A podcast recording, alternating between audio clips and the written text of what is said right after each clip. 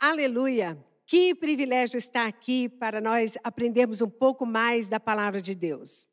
E nós vamos estar falando acerca de nossos pontos cegos. Você tem pontos cegos na sua vida?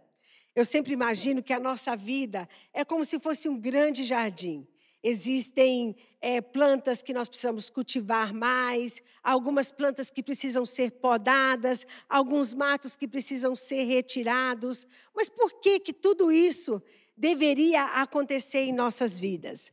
Algumas pessoas acham que Jesus, ele nos salvou somente com o intuito que nós tivéssemos um relacionamento mais profundo com ele.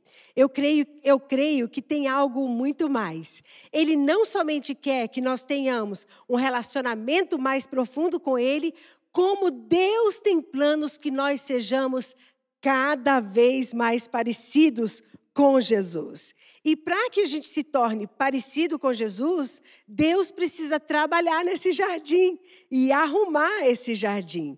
Existe uma música que é muito conhecida do John Lennon, né? Imagine um mundo onde tudo é perfeito, onde as pessoas são boas, onde tudo ocorre bem.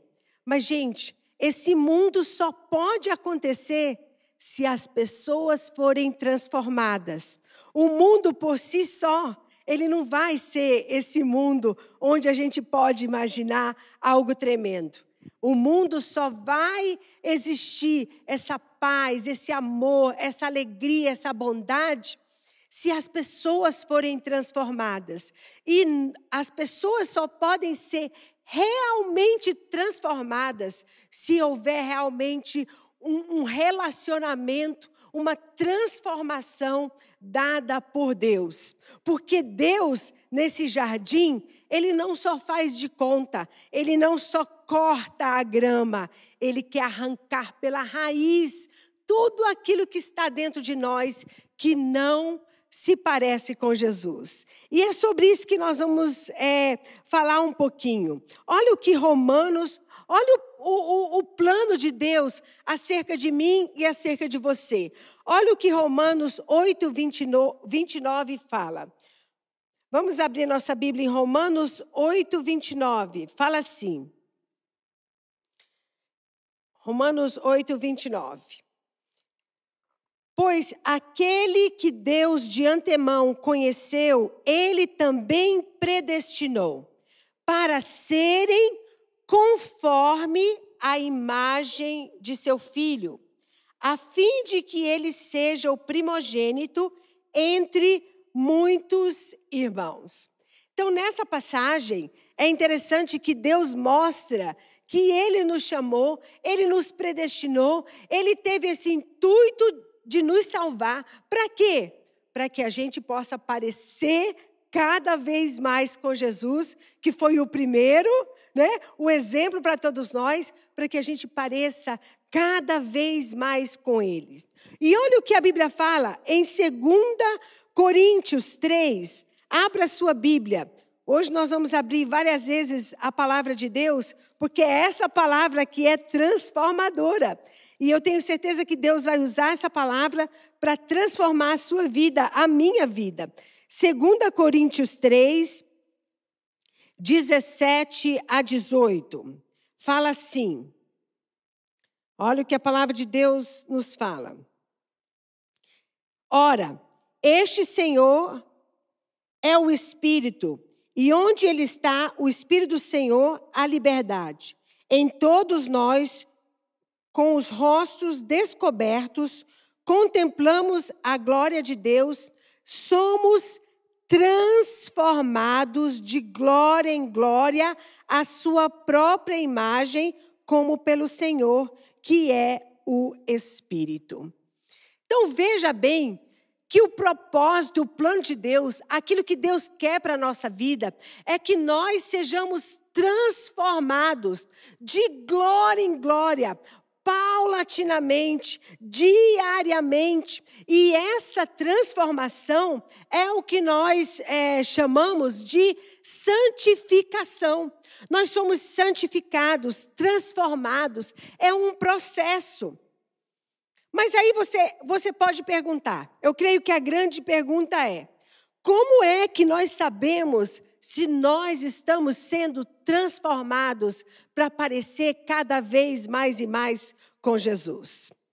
A Bíblia não encobre isso. Nós podemos saber se realmente nós estamos cooperando com o processo de transformação nas nossas vidas, se nós estamos cooperando com Deus para que isso aconteça. E para que a gente saiba, para que a gente meça e veja, será que eu estou realmente sendo transformado?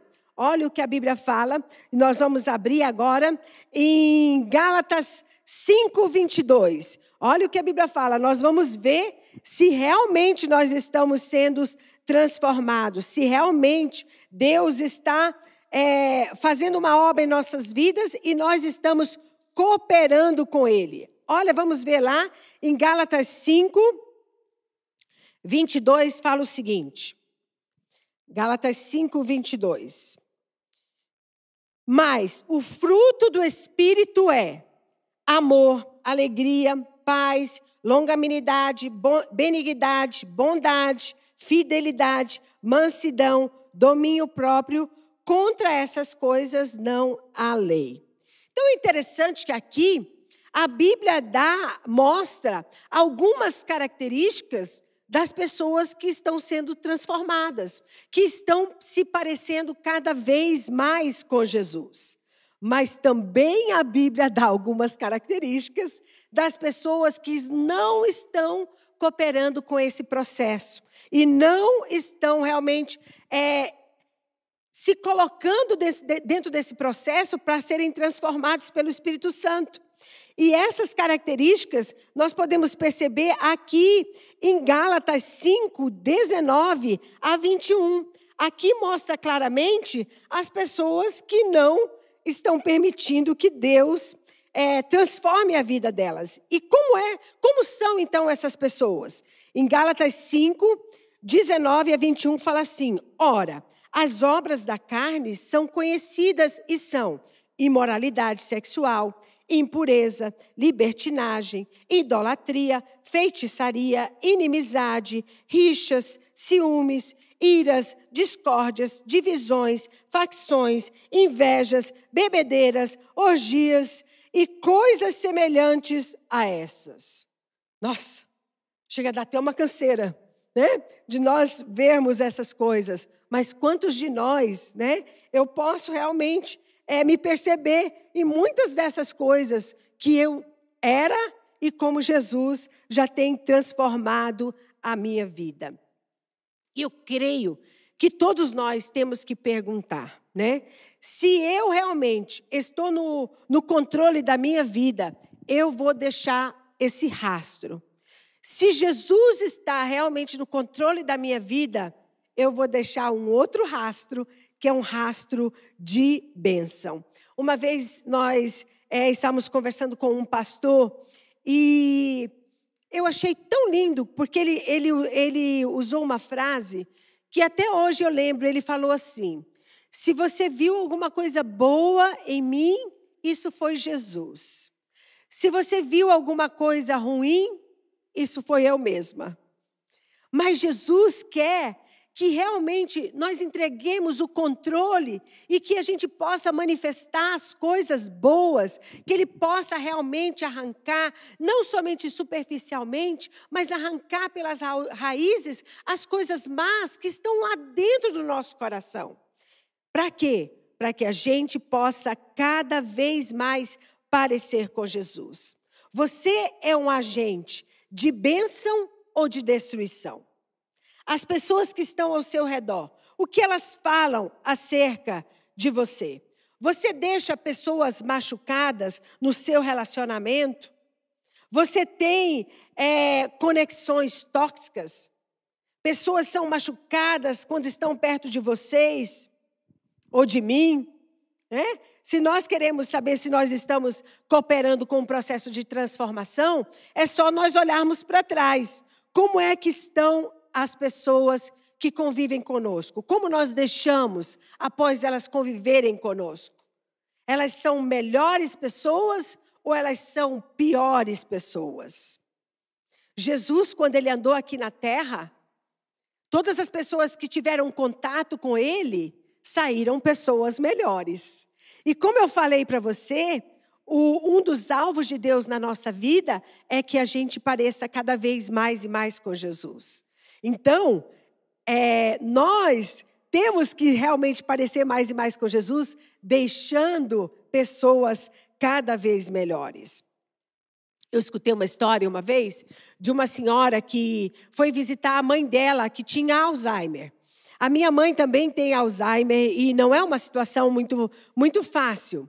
É, eles esquecem completamente as coisas. Mas ela estava lá nessa casa de repouso, onde existiam outras mulheres que também tinham é, problemas né, mentais ou de Alzheimer algum tipo de problema, estavam nessa casa de repouso. E ela disse que quando ela estava lá conversando com a mãe dela, ou tentando conversar com a mãe dela, ou tirando um tempo com a mãe dela, entrou uma senhora, né, a Márcia, e ela tinha a blusa, o sapato, a jaqueta, mas não tinha as calças, estava sem calças. Então todo mundo começou a falar: Márcia, você está sem calças. Ela falou: Não estou, eu estou de calça.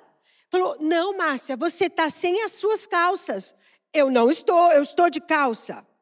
E cada vez que as pessoas falavam acerca dela estar sem as calças, ela começava a gritar: Eu estou de calças.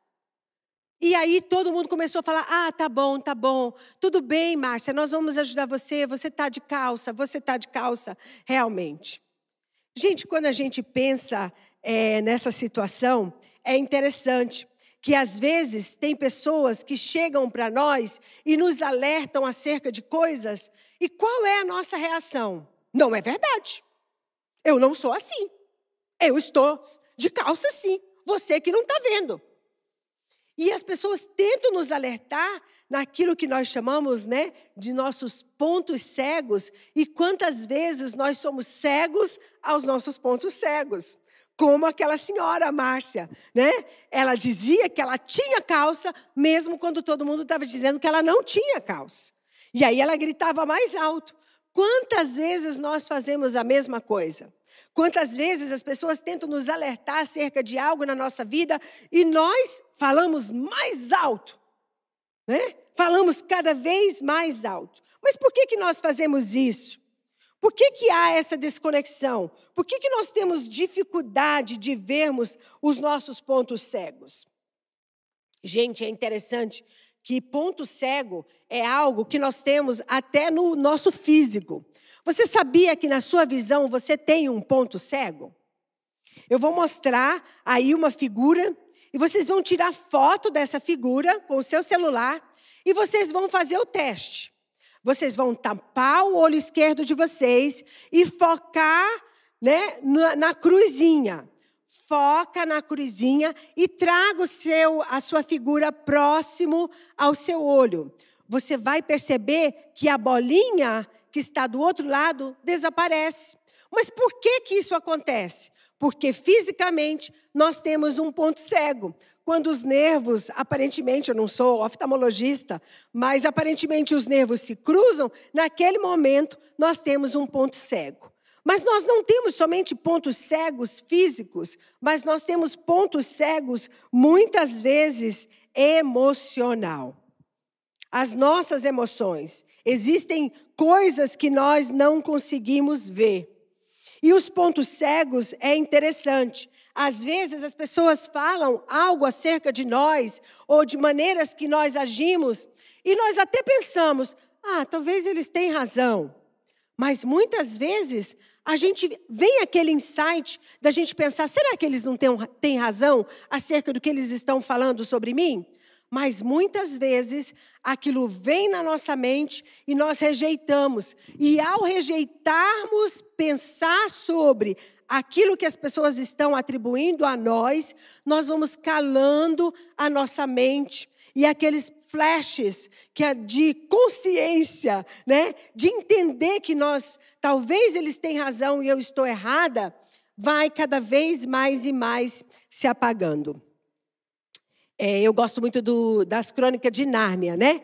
É muito bom, os pais que têm filhos, é uma experiência maravilhosa poder assistir as Crônicas de Nárnia. E lá nas Crônicas de Nárnia, na última batalha, tem uma cena bem interessante, né? Que tem uns, uns Worth lá, uns, umas criaturas que se juntam, estão lá num lugar lindo e maravilhoso, mas eles não conseguem perceber que eles estão naquele lugar lindo e maravilhoso. Eles só têm crítica no coração deles, eles estão com raiva, eles não entendem o que, que está acontecendo, e aí é, eles tentam fazer contato com eles e eles ficam com mais raiva, né? Porque eles estão amargurados. E a Lucy e o Aslan, que é na, no, nas crônicas de Nárnia, representa Deus. A Lucy fala: Deus, por que eles não conseguem ver o que está acontecendo? Por que eles não conseguem ver que eles estão num lugar tão lindo? E aí o Aslam é, toca né, e faz é, eles sentirem cheiros de doces, de coisas gostosas, de comidas, mas eles começam a reclamar dizer que está fedendo e que eles não estão aguentando. E aí a Lucy, né, no, no, no filme, ela fala: Aslam, por quê? Por que eles não conseguem ver? E é interessante que o Aslam, né, que significa Deus, ele fala, Lucy, porque eles escolheram a não ver. Quantas vezes nós escolhemos a não ver?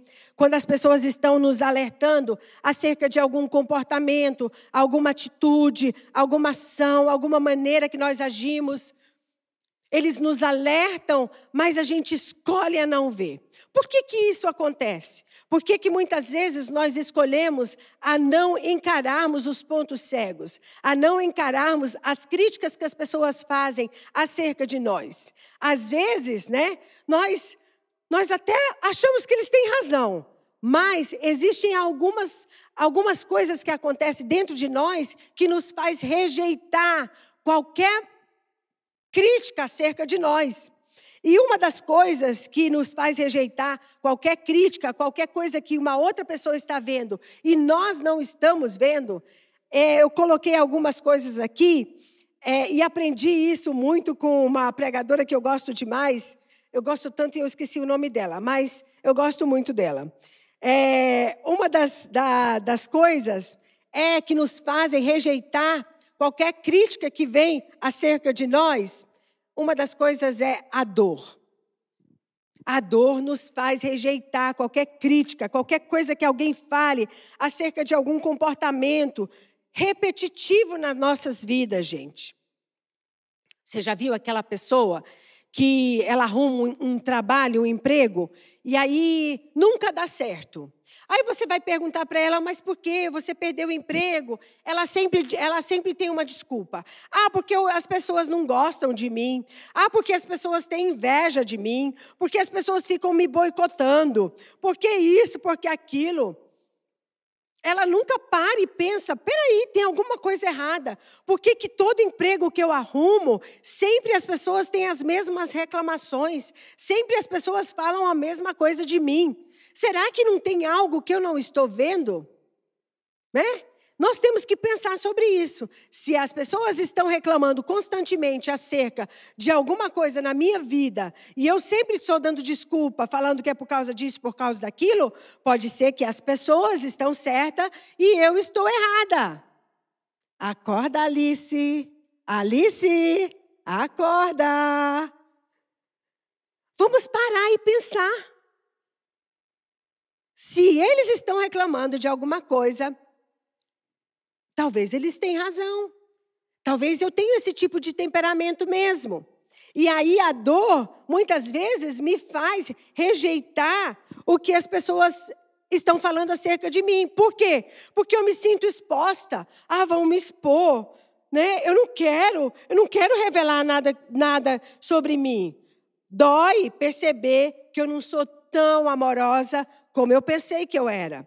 Dói perceber que eu não sou tão bondosa como eu achei que era, que eu tinha tanta compaixão como eu pensei que era. Então, aí muitas vezes nós fechamos os olhos por aquilo que a pessoa tem falado. Olha, você tem tido esse tipo de comportamento. Vez após vez, muitas vezes nós fechamos os olhos porque nós não queremos aquilo doa, que dói dentro de nós. Segunda coisa, muitas vezes nós não aceitamos os nossos pontos cegos, por quê? Por causa de orgulho, né? Orgulho. Alguém nos critica, se for de fora, tudo bem, mas perto de nós, ah, não. Aí alguém, né, às vezes isso acontece com casais, o marido, né? O marido vai falar: "Ah, mas você sempre faz isso", ou eu vejo que isso é uma constância na sua vida. Você tem sempre essa atitude e você? E você já parou para pensar sobre você? As suas atitudes, né? Por que que a gente reage assim? Muitas vezes é por causa do orgulho, porque nós não queremos admitir, porque a pessoa está tocando numa área que nós não queremos que ela toque. Né? Então, nós temos que ter cuidado é, nessas áreas. Deus está querendo trabalhar nas nossas vidas e Ele vai usar circunstâncias, pessoas para arrancar essas raízes do nosso jardim. Terceira coisa, medo. Muitas vezes nós reagimos contrário às pessoas que nos corrigem ou nos advertem acerca de algo, porque nós temos medo, né? Medo. Ai, eu não, eu não vou saber agir. Eu não vou, eu não vou mudar, né? Eu não quero escutar. Eu não quero, eu não quero escutar. Quantas vezes nós mulheres, né, o marido vai falar alguma coisa ou o chefe, eu não quero escutar. Eu não quero. Ponto final. Terminou a conversa aqui. Por quê? O medo. Nós temos medo de não dar conta muitas vezes daquilo que está aparecendo sobre nós. Como é que eu vou agir depois disso? Outras, outras coisas que nos impedem é a preguiça. Por quê? porque dá trabalho nós arrancarmos a raiz, dá trabalho nós reconhecermos que nós temos áreas em nossas vidas que precisam ser mudadas. Então, muitas vezes nós nos, nos conformamos. Ah, é melhor ser assim mesmo. Eu sou desse jeito. Você casou comigo assim. Ah, não importa o que as pessoas falam. Eu sou assim mesmo. Né? Quantas vezes nós temos preguiça de deixar Deus agir nas nossas vidas. E algumas até falam assim: você comeu a carne, agora vai roer os ossos, meu filho. É assim mesmo. Quinta coisa, teimosia. Muitas vezes nós não lidamos com os pontos cegos por teimosia. Eu não vou mudar, pronto, acabou, não vou, não vou, e pronto. Então, Todas essas coisas vão nos afastando para que Deus possa fazer uma obra nas nossas vidas e nos fazer mais e mais parecidos com Jesus. Sexta coisa, traumas, situações que aconteceram conosco, crueldade, né? Muitas coisas aconteceram na nossa infância e às vezes nos fazem reagir e agir de determinadas maneiras. Os traumas podem ajudar a camuflar muitos pontos cegos na nossa vida né? Aquele tipo de pessoa que ataca, ataca, sempre está atacando. Por quê? Porque ela tem medo. Ela tem medo porque talvez algo que aconteceu na vida dela. Todas essas coisas, né, que nós vemos aqui, são coisas que nos afastam de lidarmos com esses pontos cegos. E nós temos que deixar Jesus trabalhar na nossa vida e nos transformar. E nos transformar. Geralmente, gente, a gente percebe o que as pessoas percebem acerca de nós quando elas falam acerca de nós. Quando elas dizem, tipo assim, poxa, mas você é uma mulher forte, hein? Você é forte, né? Ou as pessoas falam, Deus me livre, eu é que não queria ser inimiga sua. Por que elas estão falando isso, né? né? É, você é perseverante. Nossa, mas quando essa mulher fica com raiva, quando esse homem fica com raiva, o que, que, é isso? São os rastros que nós estamos deixando, são comportamentos que nós estamos deixando, que estão parecidos com Jesus. Lembre-se que se Jesus está no controle das nossas vidas, nós vamos deixar bênção. Se nós estamos no controle e não permitimos que Deus trabalhe nesses pontos cegos, nós vamos deixar um rastro de destruição. Destruição nos nossos relacionamentos, destruição dentro da nossa casa, falta de comunicação, tantas áreas, né? Tantas áreas. Então, o que mais nós queremos? Nós queremos ver Jesus transformar nossas vidas. Nós queremos cooperar ao máximo com esse processo de santificação, de transformação. Esse deve ser o alvo da nossa vida. E o que, que nós podemos fazer para cooperar com Jesus, para que Ele possa transformar as nossas vidas, para que a gente pareça cada vez mais e mais com Ele? Primeira coisa, nós temos que orar pedindo a Deus para que Deus abra os nossos olhos. Por quê? Porque muitas vezes nós não vemos, né? Nós lembra que eu, lembra que eu falei que muitas vezes nós somos cegos dos nossos pontos cegos. Mas se as pessoas estão reclamando acerca de algo sobre nós, pare, pense, ore, peça a Deus, Deus me mostra. Será que eu realmente tenho esse tipo de comportamento? Será que está crescendo essa erva realmente no meu jardim?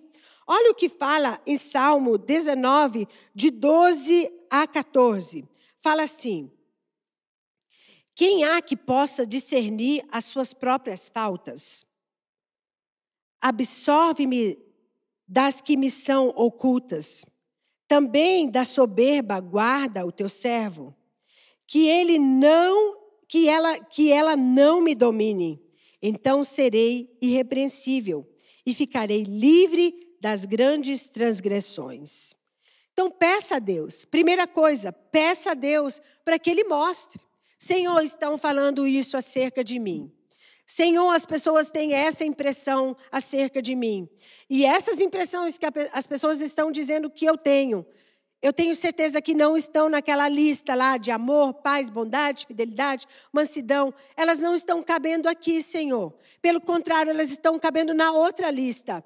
Mas eu não estou conseguindo entender, Senhor. Então me mostra, me mostra. Peça, ore a Deus. Peça para Ele tirar pela raiz realmente essas áreas nas nossas vidas, né? Todos nós temos que fazer essa autoavaliação, pedir para que Deus, na realidade nem é uma autoavaliação. Nós vamos pedir que o Espírito Santo nos mostre, que ele nos mostre, porque quantas vezes a gente engana a gente mesmo, né? Não é tão assim, não sou tão assim.